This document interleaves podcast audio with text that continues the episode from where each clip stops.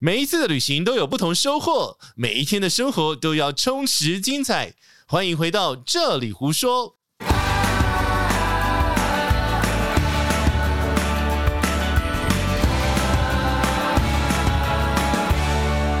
嘿，Hello，大家好，我是杰奇大叔，这是我们竹田漫游系列，我们来到了。上架的时候不知道是第几集，但是呢，这一集呢，我们要来聊聊的是呢，在竹田车站的萨卡汤的一个角落呢，其实它有着在竹田呢第一栋的三层建筑物，因为其实。就算到现在了，你在呃竹田你看过去，呃，很多的这个建筑物都是没有那么高，甚至有些现代的建筑物也不过是三层。可是它是在一九六九年的时候，那时候开始盖的时候就已经盖成三层。然后我们今天要介绍的这个地方呢，叫做德旅店。那德旅店，我们今天邀请的是品珍姐，我们欢迎品珍姐。大家好，我是品珍。哎，那品珍是目前德旅店算是。炉主，长工，长工，嗯，对，因为应该说，我先问的第一个问题，我们来聊的是为什么叫做德旅店？OK，德旅店呢是取决于名字，是在因为我的阿公创办德兴米厂的时候呢，阿公的名字叫做张德才哦，我是取他的名字德作为纪念。OK，所以在那是爸爸的爸爸，对阿公的时候，那时候是做碾米厂。嗯，其实就跟呃竹田的老故事一样，他真的是米囤物的地方，囤物的地方。所以其实哇塞，这个年代很久远，真的很久。一九，我读的资料是一九四二年。一九四二年是德兴米厂创办的日期。哇，那时候我们两个都还没出生，我应该还没投胎吧？还在上一世，还在上一世，还还在上一世的时候。所以其实很久很久以前，它其实是碾米厂。可是，既然因为想要纪念阿公，所以取这个德旅店这个名字哦。其实我想了解一下，诶，那在小时候啊，嗯哼。那因为通常这种做生意的，因行医店哈，下课之后，嗯哼，那个都会回去帮忙做事情。然后那阿公那时候有没有教你做什么事情？阿公说哈，呃，如果要吃饭，因为我们都要吃米才会长大啊，所以呢，他说你你回来的时候呢，因为我们仓库哈，就是现在目前德旅店的一个。一楼的那个裸空的地方呢，就是我们之前囤稻谷的那种麻布袋的地方。麻布袋，对。然后麻布袋呢，就是阿公就为了奖励我们，因为麻布袋现在都会出现一个问题，就是一直会破洞啊。破洞呢，然后就是会有稻谷倒插，就是会损失那个公斤数。为什么会破洞？啊，因为有小老鼠。所以我们那时候阿公就为了预防这个小朋友放学后都不能先吃饭，就要回去先集合，来来来抓老鼠。然后把老鼠抓回来之后呢，用一个玻璃哈，阿公讲，跟阿公讲说，你有几只老鼠这样子，他就给你零用钱。哎、欸，真的哦，所以你，而且他老鼠是透明的，很小，很小，所以你实际是。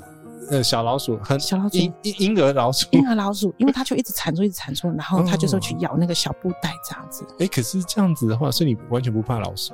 我不怕，我我我看到老鼠，我就是想要抓，我就想就想抓，因为抓就有糖果吃啊。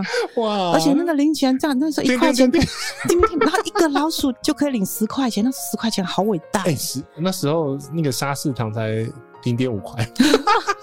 好像上次对对对，每 次包只要抓一只就可以有一个礼拜的糖果吃，不是很蛮开心的？呃，对，这样子阿公是算以前就是算做米起家的。对，他当时候就是跟那个本来之前是跟隔壁那个林恩圭阿公哈是在竹田火车站相遇嘛。哦，应该说当时他是谁？他是谁？林恩圭是隔壁那个泰美图书馆的阿公。哦，两个就是那个。应该说，跟我阿公同辈的一个阿公就叫林恩公，就是恩秋馆。因为恩秋馆现在，嗯，现在也是他们第三代在经营泰美图书馆。泰美图书馆是林俊亮大哥他们经营嘛？林俊亮大哥的阿公就叫林恩圭，对对对。那林恩圭跟阿公呢，当时呢就是两个原本不相识，嗯，他们在竹田车站呢两个相遇。当时竹田车站前面全部都是荒凉的，没有仓库，都没有。你现在看到的左边的建筑，然后右边的那些粮仓。都还没开，都还没有，还没有，都是一片稻草。然后当时林恩公阿公呢，他要他要去冈山，两个老人家就说：“哎、欸，这个地方那时候是占地为王嘛，嗯、所以那时候日据时代都是有有地就占这样子。对”然后就他们就说：“那不然我们在这边先做一下那个，做几个仓库出来这样啊，因为稻谷看有没有什么计划可以做，可以可不可以跟那个把这些的稻谷都不用大家农民都要跑到屏东市去缴交这样子。哦，那时候还没有什么农会啊、产销班的概念，对，所以他稻谷、稻米收成之后，他就是要类似送到这种。到屏东市去，然后他们就是因为那时候交通也没有很方便，哦，所以他们就想说，那看是不是可以跟县府呢？就是呃，因为那个时候是叫做那个叫政府机构，那时候应该是叫叫什么？叫粮粮食局吧？嗯嗯，哎，所以那时候我们就屏东唯一的粮食局委办单位这样子。哦，哎，那粮食局现在因为没有这个，已经没有这个单位，可是那时候的那个你还记得他是做什么用？就每天就是收米、称米。还有什么？应该说碾米。应该说，他们在收成稻谷之后呢，对，他们就没有能力去把它这些稻谷做 做这些的产销、产销、加工啊。对，就是现在产产销班的那个概念。应该是哦，应该是就就是这样形容，就是之前产销班的一个前身这样子。对，因为农民只会种，嗯，然后他不会卖，因为还变成稻米，还不是还没有还没有办法到爆。对对对，所以应该。目前这样回推，的确就是因为它需要碾米，它需要呃销售，对，所以它需要这样子一个粮食局的一个角色。对，当时送过来都是那种像那种一扎一扎的那种稻穗，所以是含那个稻草的那一种。对啊，含稻草稻穗，然后绑。我记得我在民宿在还没有完工之前，我们有办了一个这个。如果大家有追溯之前，我们的 FB 应该都有办过所谓的农民回乡的纪念，这样。嗯嗯嗯。对，那他们就是在在那个自己家里会先绑起来，然后经过那个牛车，因为当时就是都是用牛在耕种嘛，然后就牛车这样。所以我小时候记忆就是牛都是在路上跑的。哦，呃，跟大家那个唤起一些记忆，因为真的是那时候的，对啊，因为那时候没有现代化这种耕种的这些农具，嗯哼，所以以现在收成很简单，都是机器化的，机器开过去就好。但问题是那时候必须还要有运送。对，然后再把稻子，该不会还有什么鼓风机吧？那些鼓风机是他们进来之后就称重，称重之后我们就开始就把它那些小姐们把它记录下来。对对对，称重之后我们会发一个所谓的粮票。哎，那这个粮票上面就有写公斤数。对，那这个公斤数的取决称重是要到隔壁的，应该算那时候是算农经社吧，还是农会？然后就是可以去农会啦，就是就是他们就可以收到他们的现金这样子啊。对，那真的就是农会的概念。那那那张粮票就是类似那个支票的。支票，对对对对，就是开一个支票这样。因为年代实在太久远，超过我们两个可以想象的，我们只能用小时候的记忆，逻辑上的回推去。推 推估现那个到底是做什么用，但是八九不离十啊。对对，因为你那时候的经济是那时候还有那些阿姨阿姨们去那边帮忙在称啊、记录啊，就是婶婶啊、啊婶婶、婶婶啊，还有叔伯啊。嗯嗯，对啊，最主要就是我爸爸，就是跟随在阿公身边。哦，所以那时候是在呃德兴是在一九四二年呃开始开始创业，对，所以到一九六九年那时候为什么会想要盖这一栋？现在的这个建筑物，应该说当时这个建筑物呃起源是因为呃很多的农民在缴械的时候，因为我们有很多的工人嘛，嗯嗯，那也没有地方吃饭，那也没有地方喝茶，然后我印象最深刻的就是。在一楼就是我们那种木条长桌，没有，就像现在人家那种就是敲台机，敲台 都敲台机对，然后就我记得就是总共有四个桌子，那阿公就坐在最前面嘛，啊，然后就是阿公不应该坐在最后面，没有，他坐最前面这样，然后就是这很像警卫，对，很像警卫，然后就开始在泡茶，然后就粮票来，哎，这个粮票有没有争议啊？什么？就是哎公斤数在画画给小啊那个就是这样子，对对对，所以那时候就是算是一个。好像里民活动中心有有一点，有一点应该这样，就就是有一点集会所这样子。OK OK，大家都等在门口都在排队。啊，真的吗？就是门口一开门，应该换钱啊，换钱啊，赶快进他的饭钱，然后阿公就会泡茶。嗯，就是泡茶这样，大家农民就看来这个泡茶是蛮重要的一个技能。是的，不管是过去还是现在，因为乔达吉的爱靠泡泡茶。是啊，可是阿公在后呃后期之后，他除了米厂，为什么他后来没有营业的？因为这样子，当时呢就是有进口米进来了嘛，哦，然后也有很多政府的机构就是认为说这个部分已经不收了，所以也因为嗯种稻田的这个部分呢、啊、已经有科技化了嘛，所以很多农民就没办法传承到。第二代大家都不种了啊，不种田。竹田现在其实稻谷真的少了八成有吧？哎，对耶，以前是满街的都是稻谷。嗯，因为你这样子讲说，其实，在现在的竹田其实看不到稻田。对啊，你要走到那种就是很很乡间小路这样，而且还不见得有稻田。哦，所以以前是蛮多竹田都是稻田。哦，你像我在小时候的印象，走出去都是稻田，没有槟榔，那个时候没有槟榔。因为槟榔真的是很后面的事情，啊、所以呃，在很久很久以前，其实竹田是一个靠米。过日子的，对对对，然后因为前面有个火车站，所以他可以做那个像人家之前运送甘蔗，我们那边都是运送稻谷嘛，然后运送到那个市区去，往北送，往南，呃，那时候应该还没有往南，对，应该是往北送，对，往去往市区去送。可是我在网络上有看到一个蛮蛮有趣的一个资料，就是阿公跟王永庆有关系，你还是你还是读书小学的时候知道的哦。这个我对王永庆这个名字哈很深刻，还是我国。小的时候啊，是我的老师啊，我们老师在班上就说：“哦，我们班上哦有一个学有一个小朋友啊，张某某小朋友啊，哈、嗯，他的阿公哦跟王永庆啊是结拜的兄弟，这样子。因为因为我们都知道王永庆他其实小时候也是跟米有关系，对，他们都在卖米，然后跟我阿公一起去找米的来源，哦、然后去。”去怎么协调米商，所以也算是朋友，生意上的朋友，生意上朋友啦。然后后来我们小时候说，怎么可能？怎么阿公？但是我也知道说，后来王永庆他当时就是想要转去做塑胶，现在的现在化学塑胶塑胶化学。然后我阿公就说，他还是专心把米啊这个事情，因为他认为竹田用米去做，米以食为天，他先把这个。大家最基本的需求先顾好，对对对对，所以他就是回归在做米厂哦，所以错失了蛮大的良机。现在搞不好我也是塑胶业的 千金这样子，千金对不对？啊，可是阿公在后期也做了蛮多事情的，跟你没有关系。阿公是一个非常做公益的，就是一个公益的长辈，在竹田当时呢，因为该不会有造桥铺路吧？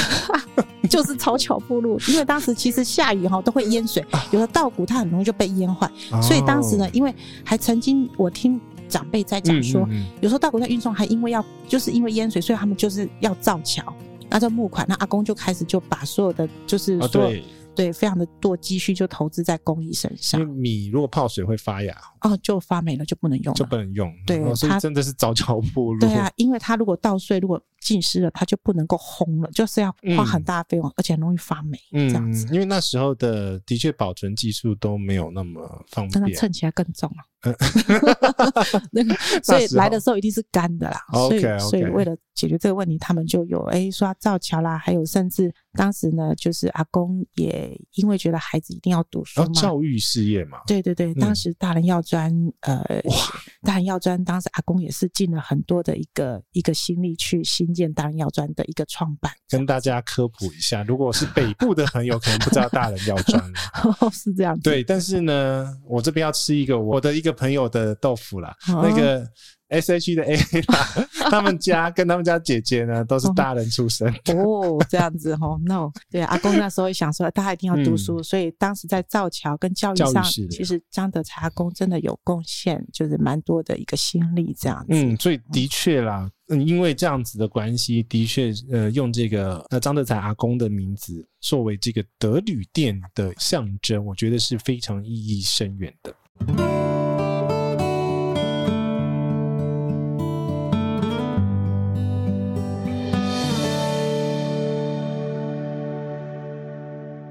我们听完这个阿公的故事，非常精彩，呃，非常丰富。因为阿公真的是一个算是地方上的知名人物，是风云人物，是风云人物，对对对，公益人士这样。很，因为为什么会这样讲？原因是因为其实真的在一九六九年盖这个德旅店，现在你看到的这个建筑物的那个年头啊，你刚刚讲嘛，全部都是稻田。对，那时候没有那么多的这种超过一层的建筑，因为都是平房。对，你像我外婆家也是平房啊，嗯、这附近应该都是平房。它原来里面是什么？花岗，地地板是花岗石，花岗石。对对对，原来就是三层楼，原来就是三层楼。然后就是一楼大概，就是呃大家那个农民的集散的地方，哦、就是来聚会啊、泡茶、喝茶的地方、缴农票的地方。啊，那二楼、三楼。二楼呢，当时呢，因为很多日本的技术专家，就是烘谷的技术专家，就是现在德兴米厂之前原本有一些烘谷机都是日本的技术专员过来这边。然后做这些的就是设计，所以当时他在二楼就有做一个日式的通铺，然后就是也算是一个小小住宿的地方，招待所啦，类似。阿公的私人招待所。他远道而来之后呢，还是要有一个地方休呃休息呀、啊，嗯、或者是真的是招待朋友的回来休息的一个地方。对对对，对，所以才会，因为我真的第一次看到，就是这种比较老的建筑物，它还是那么高的。哦，是是比较少的。真的比较少，因因为当时囤物的地方其实剩下基地真的不多，嗯、所以他就把那个现在原本的六十平基地把它做高这样子。哦，所以是当时也是算蛮，如果以竹田来说，它算是少有的建筑物比较高。呃，少有比较高的这种多层的建筑物，嗯、像招待所。对，因为那时候真的是三合院或者是闽南式建筑这种风格，那、嗯、为什么会那时候想不开？改成德旅店了 哦，是这样子的。其实后来德兴米厂，它应该说就是呃政府的关系哈，嗯、就让产业转型，产业转型。那因为有净空米的进来，所以说不得被迫就是必须先停业嘛。嗯嗯嗯。那停业之后呢，这个房子其实是我小时候它的另外一层关系，就是我们变成家族的休息的地方哦。因为家族的人都还在竹田附近，都还在竹田啊，在高雄啊，在台北啊。因为有时候美国回来，什么都家族都会回来这边聚会。然后，但是后来就是呃，变成是我自己我父母亲居住的地方，因为大家后来就开始有分家嘛。是，所以那个房子就是我我小时候在这边就是会变成自己的食堂，小时候的食堂。OK OK，所以最后是爸爸那边拿到这这个的产权，这个产权，因为爸爸也是德西米厂的负责人啊，第二代啊，第二代负责人，第二代张新福就是我的爸爸。OK OK OK，因为你看，就是又又有大人要穿，还有因为各有专长啦。因为我的叔叔伯伯姑姑他们都有，就是有很爱读书的，也很会读书，就是呃教书的啊，医生的。所以像我们很爱吃的就是拿到名次比长的地方。好，我们这是开玩笑。所以爸爸是也比较会做，就是比较擅长就是在做生意，所以就跟随在阿公身边嘛。对，那就是那时候从米厂改到。建筑物中间还是有一个过渡期，直接改嘛也不是啊，也不是啊，就是后来我们、嗯、呃也离开竹田，后来父母亲也是因为经商有一些的小挫败，嗯、然后就离开了竹田。嗯，竹田之后，我们这个房子呢，就因为也怕空着，也怕坏掉。嗯。房子要人住，对，那时候就是租给就是北部的一些朋友，他们在这边居住。哦，所以他曾经是私人住宅，私人住宅。OK，对对对，大概为期大概有十年左右吧。嗯嗯嗯，对。那后来就是我结婚之后，嗯，呃，我回来租田。那有一年，我就看到当时好像是二零一五还是一六的时候，我就回来，哎，怎么隔壁开了一个这么漂亮的大河咖啡厅？就大河啊，就啊是就前面大河这样子，就前面那个听到的 PO 啊，对，是啊。然后呢，我就坐进了大河咖啡。他那时候真的是算起步蛮早，一五一六年。其实那时候也不难看到广告上面就是写了很多大河的一些的故事，然后上面有写到呃，在我们这个德兴米厂的后代子孙里面，心里总就是说，哎，他们都可以做，为什么我们不能做？所以想说，因为德兴米厂，因为毕竟毕竟后面传承，爸爸是第二代的负责人，所以其实身为后代，因为他们那一块地，我要身为一个主持人，还是要帮大家科普一下，因为他们那一块地其实是分家分出去，然后产权比较复杂的，我没记错的话。对对对，那块地其实是。是属于张氏的祭祀工业用地，嗯嗯嗯，对。然后后来也经过呃这中间的过程，好几代。那这个过程中，后来就是直到那个许老板他们把这块基地买下来，嗯、然后他也很有心的把上面的所谓的德兴米厂的一些建筑物呢、嗯、做做一些的保留。那我也就蛮蛮感动的。那时候我觉得我坐在里面喝咖啡，嗯、我觉得德西米厂的精神竟然还在。对，有传承，有传承的效应。然后你要谢谢 Paul，他把一九四二年刻在他的手 把的。当时推进那个门的时候，我就觉得我路到了德西米厂的入口，我觉得我回到我小时候的记忆这样子。哦、对。然后进去喝咖啡，跟朋友喝咖啡，也不知道他们可能也不知道我是德西米厂的后代。哦。然后呢，慢慢的我在喝咖啡，我就看了我的房子，就想说我的房子是不是来做成自己。养老的那个就是休息的地方，然后隔壁有咖啡厅，我可以坐在那边看人家喝咖啡，喝咖啡可以看到我的家。应该是我我我揣摩一下那个心情，嗯、就是哇，大和居然可以用这样子的一个设计方式，然后跟你跟德心冥想做那么深的一个是是连接连接度。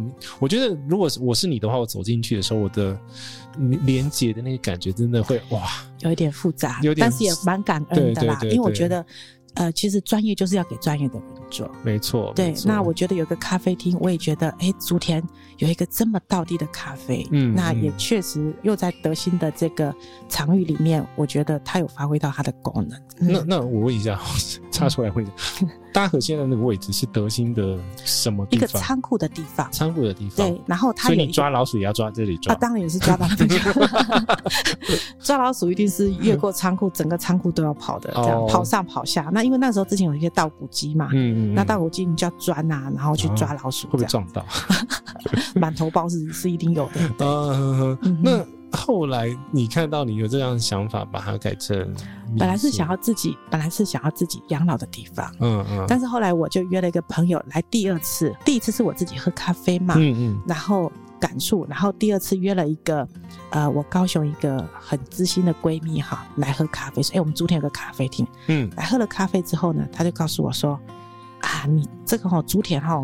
这个地方以后会有一些的游民回来啊，就是我北漂的青年回来都没有地方住，嗯、你要不要把它改建成民宿这样子？他算是推坑的第二人，对，他是推坑的。我的闺蜜是胡小姐，是一个推坑的人这样子。对，对。然后后来呢，就在第三回合，我就遇到了现在的 Paul，就是那个大和咖啡的 Paul。然后他那个时候，我手上已经有心目中的一个日式建筑的一一个图形，是一个屏东的设计师。所以原来。这样讲是 原来德利店不是现在这样子喽？哇！所以原来是怎么样？跟我们分享一下，我很想知道一下。原来它是一个日式的平房，因为当时我一直觉得我很希望呃，因为本来之前你要拆掉，对，当时我就想说我我其实已经拆了一些些的这样子，然后就是已经有在改建，已经开始要动土了。嗯。他那一刻呢，我拿着我的土，喝着咖啡，请那个神秘人就出现了，那个就是大和的店长，叫做 Paul。嗯、Paul 看了我说：“哎、欸，你是德心米厂的 Judy？” 我说：“我是啊。”嗯，他说：“你的图可不可以让我看一下？”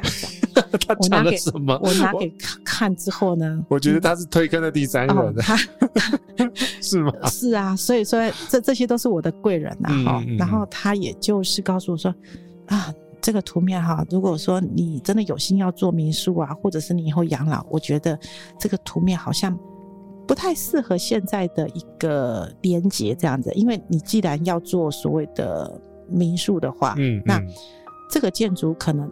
比较没有特色这样子哦，因为就是比较现代化，对，现代日式建筑，现代日式建筑，所、嗯、所以其实那时候有这样子的一个讨论，结果后面发生什么事情？后来发生了，他的建筑师厉培安先生就、哦、就是对我死缠烂打，没有，因为当时他呢就是跟我。约了呢，就是要跟我三更半夜，就一直把他的理念、嗯、他的设计规定，就是来赖给我这样子。嗯嗯嗯。然后我就心里想说，我我已经动土了，啊、已经在施工了。我那时候已经施工了，已经施工，拆拆都已经开始在拆。哦，拆完了，也都拆的差不多了。我的楼梯，哎、嗯，对，整个都都拆的差不多了。室内啊，室内都拆的差不多。哇，那所以说，当时我就是把这个。后呢，就告诉我说，这个图面可能也不太适合，就介绍李培安先生这样。嗯，那在大家就是呃沟通结果之下，就我我们就改了一个设计师这样子。哇，真是辛苦原来那个设计师，他就是他也蛮能体谅的，他也觉得我的梦想应该要、哦、要能够就是照自己的方向走这样。可是我知道的是，那时候应该是说，为我们不管是破或者是。品珍这边的话，它其实都是想要说，在竹田这个车站前面，它的氛围、它的外观、它的感受是可以一致的。毕竟它是德兴联名厂的这个，我们是第三代，第三代，然后希望保存一些跟记忆、记忆跟它的原始建筑的连接度。对，所以这个厉培安到底做后最后做了什么样子的调整？哦，他就把整个图面依照我当时的现况翻掉，很翻掉，用了很大的心力，然后甚至呢，他也有一个愿景，就希望在一九六九之后的五十一年的完工一个理念这样子。哦，原来所以一九六九的这个原是原来的嘛？一九六九是我们这个建筑物的起造日，起造日，对。然后它原来设定是 二零二零二零年，二零二零年要完工。哦，对啊，确实它当时是完工了，但是因为总是建筑有一些的需要改善的空间嘛，所以我们在二零二一年才正式的营运。还好啦，不是差个五年十年，还好啦。对对对对。为什么我们会讲到这个五十一这个数字？就是你如果仔细数一下这个德旅店外面的窗口，嗯，大大小小总共有五十一个。五十一个孔，这个设计师也是蛮 高刚的，对，打五十一个孔是打的多辛苦，这样。对，因为可是有些孔是新的，但是有些孔是旧的嘛。对，原来稻谷的一个输送的一个窗口，嗯嗯，对，当时稻谷呢在运送烘谷的过程当中，输送带啊，它必须去穿，它要穿梭，对，它要去碾米嘛，穿梭，然后打打稻穗这样子。对，所以它其实会有一些支撑的输送带的一些钢骨梁，就是它的设备是木造的，好，那有一些的钢筋它必须去撑撑哦，所以反正就是支撑的结构，所以有些洞你看起来比较古老的，比较不是现代的话。你可以摸摸看，如果摸得的话，他们就是那时候是看起来就是真的就是一九六九年那时候起造这个建筑物的时候看到的这个原始的建筑物的支撑孔，对对对，横梁的支撑孔，所以这个呃设计师是蛮用心，想要第一个是想要留下来一些东西，然后是跟这个建筑物是有关联。应该说起造到我现在的改变，希望就是用五十一个年次，然后去展现到风华再现啊，真的真的，所以。可以看得到，如果不管你现在是在大和或者是在呃的旅店，你可以看到这两边的建筑物的风格算是蛮一致，连结性，对对对，对一个调性它是蛮穿透性的，穿透性的。因为原本它在盖一楼的时候，嗯、我们就是说希望它是一个穿透，大家都可以知道，哎，这些动线就是穿透性。说一楼并没有房间啊。没有，一楼是泡茶的地方，泡茶的地方，对，对，敲打机的地方，敲。事实上也是 公斤称两的地方。对，现在事实上也是如此，原因是真的，我们蛮多敲打机是在那里，对，都是在一楼敲。对，对，对，对。嗯。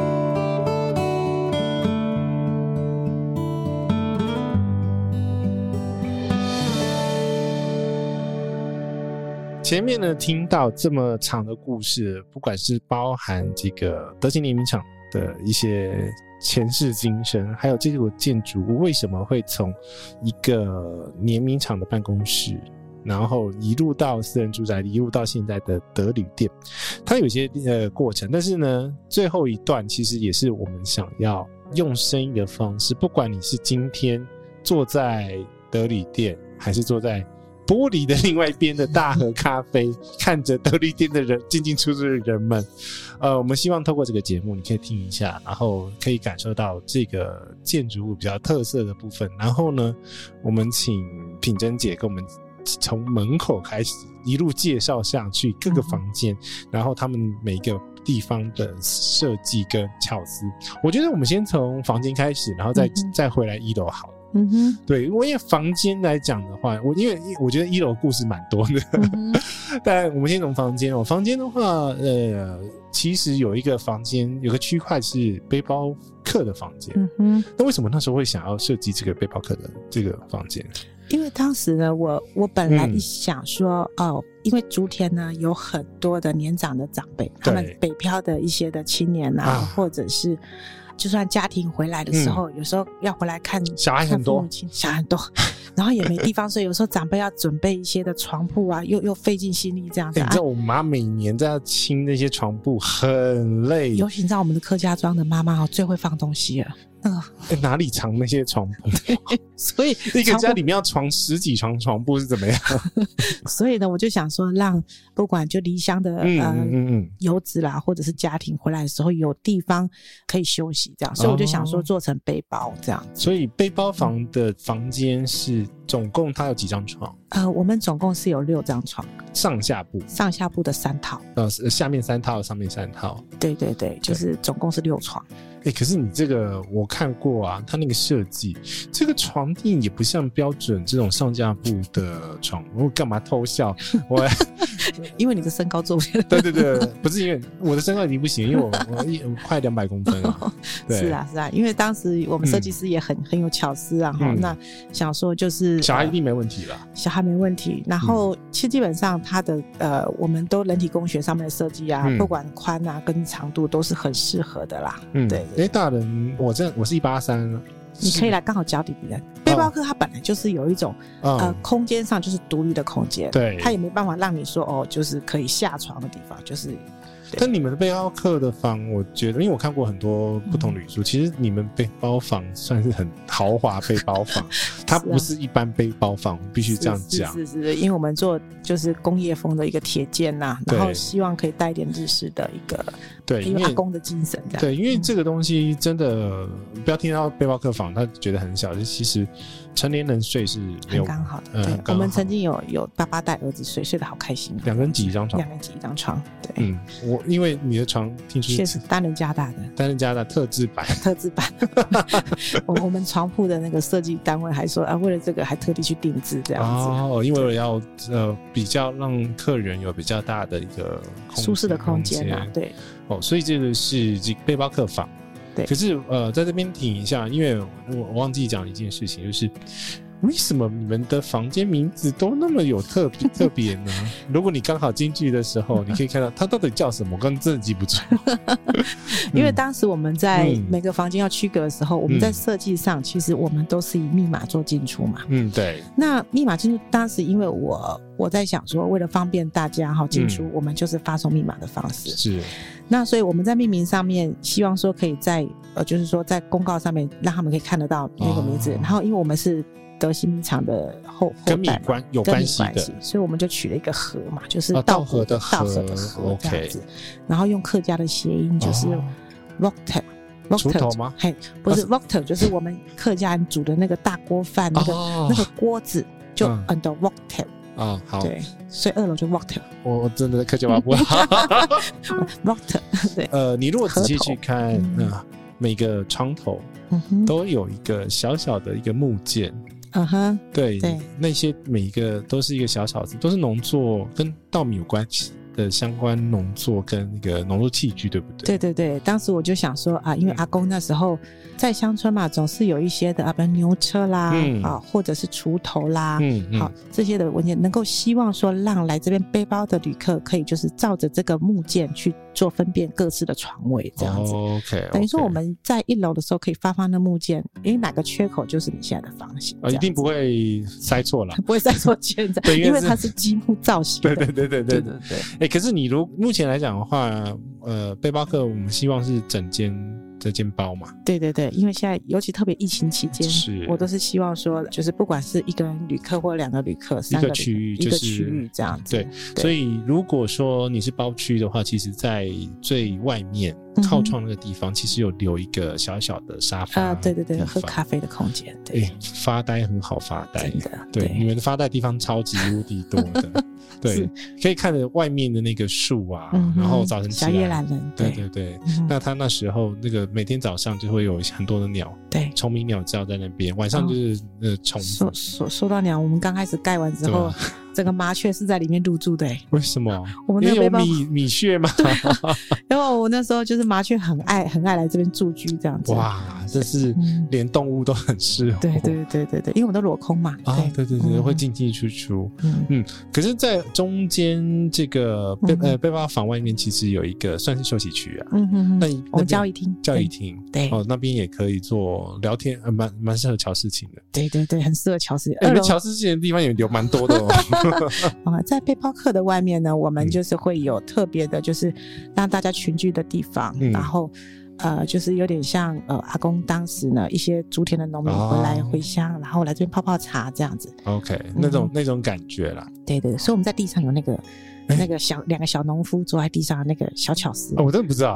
有下次你下次你自己看地上，我们有两个小农夫在那边瞧事情的那个画面在下面，对，在地上有被地毯盖住吗？没有，没有，没有。好，我我下次特别去找一下，因为品珍在设计这个的旅店，他跟设计师讨论，我觉得真的蛮多。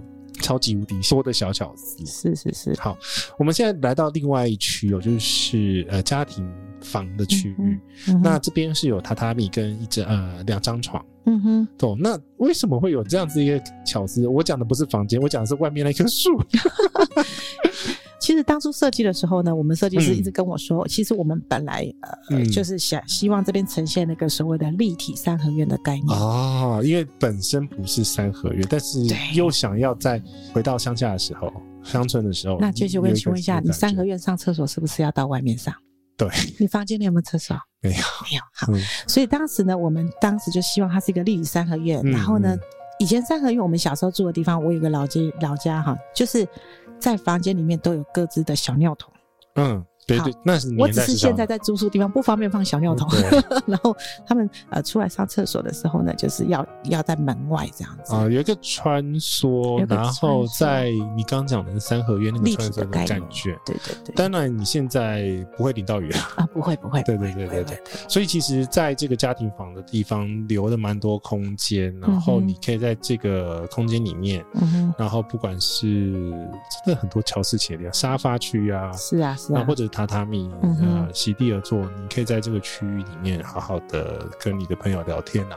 对对，这是在这个家庭房的区域。对对对。但是呢，哎，这一整栋的话有一个双人无敌 玻璃屋海景，没有海景，没有海景，对对，没有海景，是那个整个整片可以看到大武山呢。对，我跟你讲，这早上你到的这个双人玻璃屋这个地方，就是。我真的觉得，如果有机会听到这个声，对对，这个呃位置呢，可以看看得到大武山，对，还可以看到竹田车站，嗯哼，对，庭院上的安排有有巧思吧？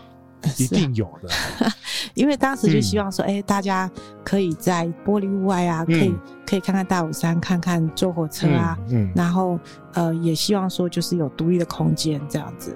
让大家去好好享受这个、嗯、这个城市，呃，这个乡镇，嗯，竹田小镇，竹田小镇，外面那个花是什么花？哦，昨天那个叫三马茶。啊，三马茶，因为这个花香还特别在秋冬的时候非常非常的有有香味。对，因为其实这个你刚刚讲的立体三合院嘛，所以其实刚刚家庭区的这个呃树也穿到穿上我们这个双人房，双人房，对对对，双人玻璃屋的地方，让整个房间每个房间都是有大家的连接，这样子。OK，对，哦，真的是把一个呃三合院的概念变成。立体化，立体化啊！当然，其实每个房间里面的备品，呃，我觉得备品你们挑的有用用有用心过了，有调整过，然后呃，有针对各种不同的需求。然后，但是呢，其实整个住宿感觉其实最舒服，最舒服。我跟你讲，我们要回到一楼，原因是因为当你从推开大门的那个刹那，你就会觉得哦，今天很舒服。然后我这个空间完全是。属于我的，嗯哼，它穿透力对，那个大门是为了，我们也希望说，嗯、其实我们就希望旅客进来的时候，嗯、它是一个穿透力蛮蛮地方，像公园似的这样子，啊、也是希望大家回到竹田的时候呢，能够有一个齐聚的地方，又不失那种自然的风味这样子啊。嗯，说到这个自然风味，其实在一楼的地方，它其实有设一个。水池，嗯哼，就看管家那天有没有放水。应该说天气好，就是啊就会放水，因为天气不好。也怕打滑了，打滑哦。对对，就没有。为什么要这样讲呢？因为天气好的时候，你可以拍到那个光镜之影这样子。对，像是天空之镜的那一种感觉。嗯哼。但是因为跟各位提醒一下，其实因为是穿透力非常好，所以 旁边的大河咖啡馆的朋友们会知道你在在什么吗？对，在你那一个区域的时候啊，因为我必须要讲一个小故事，因为我我我前两天因为呃带朋友下来，我说刚好我走进来，有两个一男一女，应该是情侣了，就跟。着我走进来，哦吼，走进旅店吗？走进旅店，我就想说，因为他要干什么？因为我要我要下行李，跟下一些东西到那个冰箱那边。可是，对，然后他就自己走进去 那个玻璃一楼的玻璃屋里面，对对对对对。然后，因因为那个那时候的打扫人员他不会讲对，所以他那时候我就直接问他，哎，您是要去大和咖啡馆吗？确实很多。现在目前要喝咖啡的地方，它有一个入口处会走错。对对 对，对对对对。你如果走到一个生锈的铁门那个地方，啊，不对，两个都是生锈的铁门。你如果走过一个喷水池的地方，那就不是了。对对对对对。因为那个大河的话，它的路口比较隐秘，要你要往竹田车站那边走了。但是其实应该是说，你们家的这个氛围啊，也蛮像咖啡厅的，会让人家不小心走进去。对，因为刚好人家走进去看到就是有咖啡座啊，就是一个座椅。其实是我们住住，就是说我们旅客休息的地方。对，但是呢，有一个区块是呃，他们旅客比较不会看到，就往里面走，它其实有个小广场。对对对，在我们的晚上露天电影区。嗯，不管是呃，你可以请管家，然后安排桌桌椅。对，我们有那种小型的那种露营桌椅。对，就是三五好友，其实很舒服，然后就坐在那边聊天。夏天也不用怕，原因是因为它那个也会有电风扇。对，那这个是整个，我觉得在整个安排上面有一些硬体上面的来讲的话，跟大家稍微的介绍一下下。可是呢，平珍姐呢，她在这个软体上面的安排有花蛮多心力，包含。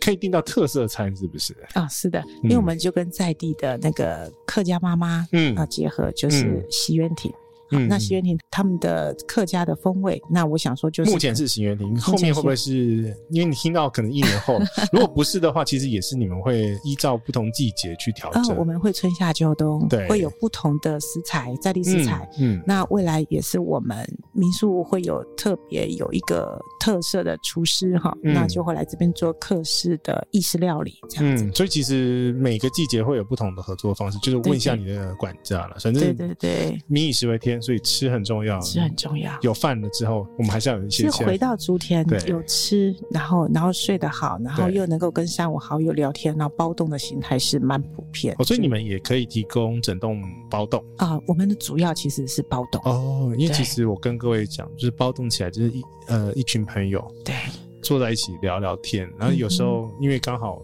那边没有什么光还，可以看到很大的月亮。对对对对对对对，嗯，在整个氛围上面来讲，你不用到很海边的地方才能暴动。你其实，在像是竹田，因为它本身的一个交通的一个地理位置算是还不错啦。嗯哼，因为。如果真的不想要自己开车来，好也没问题啊。坐火车下来就看到了。对对对对，因为它刚好真的就是在竹田火车站的在正前方。对对对，我们火车站一下来之后，就看到我们的红色的建筑物。嗯，对，然后还看到一片海葡萄，就是我们家。OK OK OK，所以其实，在整个呃旅宿空间的设计上面来讲，嗯，除了刚刚讲的这个房间的部分啊，那呃，一楼也有一些简单的厨具，大家可以做一些简单加方式，呃，简单加热。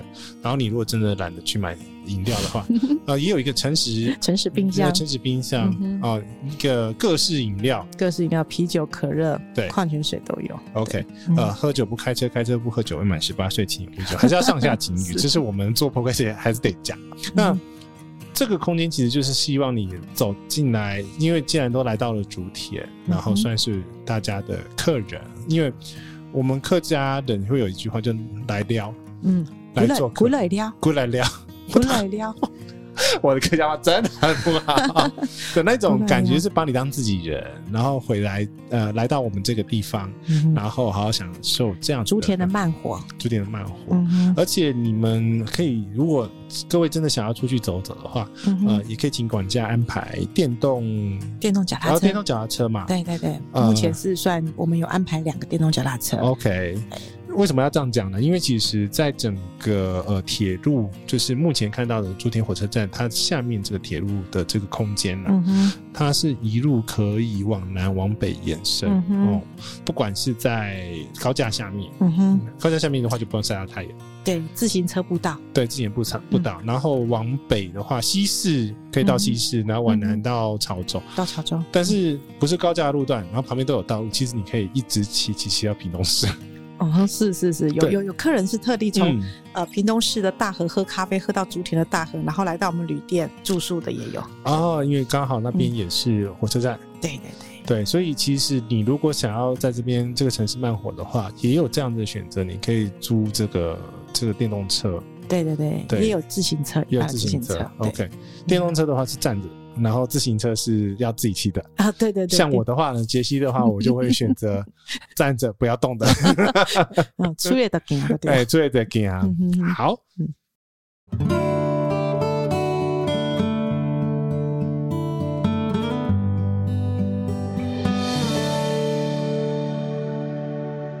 到节目最后，其实已经各位朋友已经听了这个，不管是德旅店这个名字的由来，这个建筑物的呃变身，然后呢，这个房间每个设计的小巧思，那到现在其实你可以看到，在德旅店每个角落，其实它都有它巧妙的设计，跟它很多背后隐藏的故事。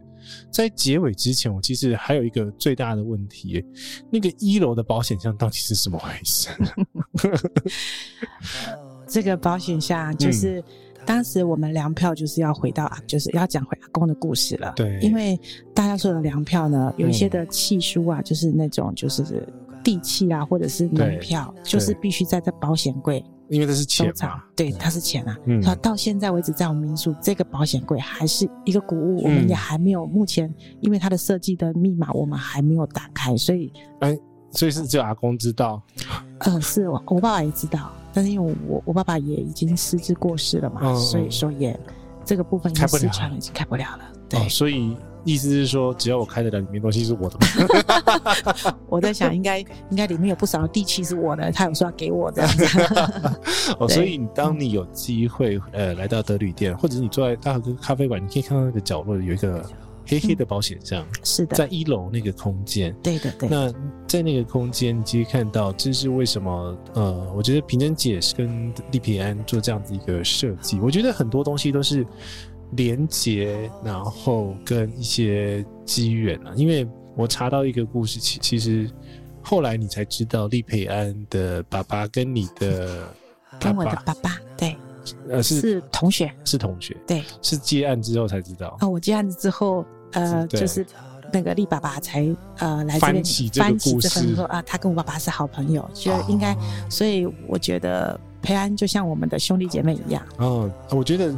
呃，竹田的这一片土地哦，嗯、听到这个这个系列，其实我们都想要串联到各个不同的，嗯、不管是食衣住行，嗯哼，那你听到的不管是这样子，其实它里面都有一些很巧妙的缘分，把大家串起来。嗯、是是是。那在这个节目的最后，我想请。品珍姐给大家几句话，因为其实，呃，当你有这个缘分，不管你是路过，或者是你今天有订房，然后有出境的旅店，嗯、我想要请品珍，因为品珍姐她不一定会是。接待你的那一个是管 管家比较可能的，对，平常有别的事情要呃要忙，所以在这个状况下的话，嗯，呃，我们请品珍姐作为一个助理人的一个角色，嗯哼，给大家几句话，嗯哼，德旅店呢，之所以会有德旅店，嗯、我也希望呢，我为了感念我的阿公哈，冰手秉烛的家业，嗯。也希望竹田的游子呢，或者是不管是外来的旅客呢，嗯、就欢迎呢，常常回来住吧，城里住，乡下聚。OK OK，嗯、所以其实我们这一个系列节目，真的就是欢迎大家。呃，不管是呃哪个年龄族群，嗯哼，竹田是一个非常美、非常特别的一个小聚落，嗯哼，那欢迎大家在有空的时候可以来竹田走走，不管是喝咖啡，或者是呃来我们这附近的城市，然后稍微做一个停留，嗯哼，然后像。我觉得德旅店真的是我住过几次之后，真的是一个非常适合。师徒有情啊，敬备良属。这是什么意思？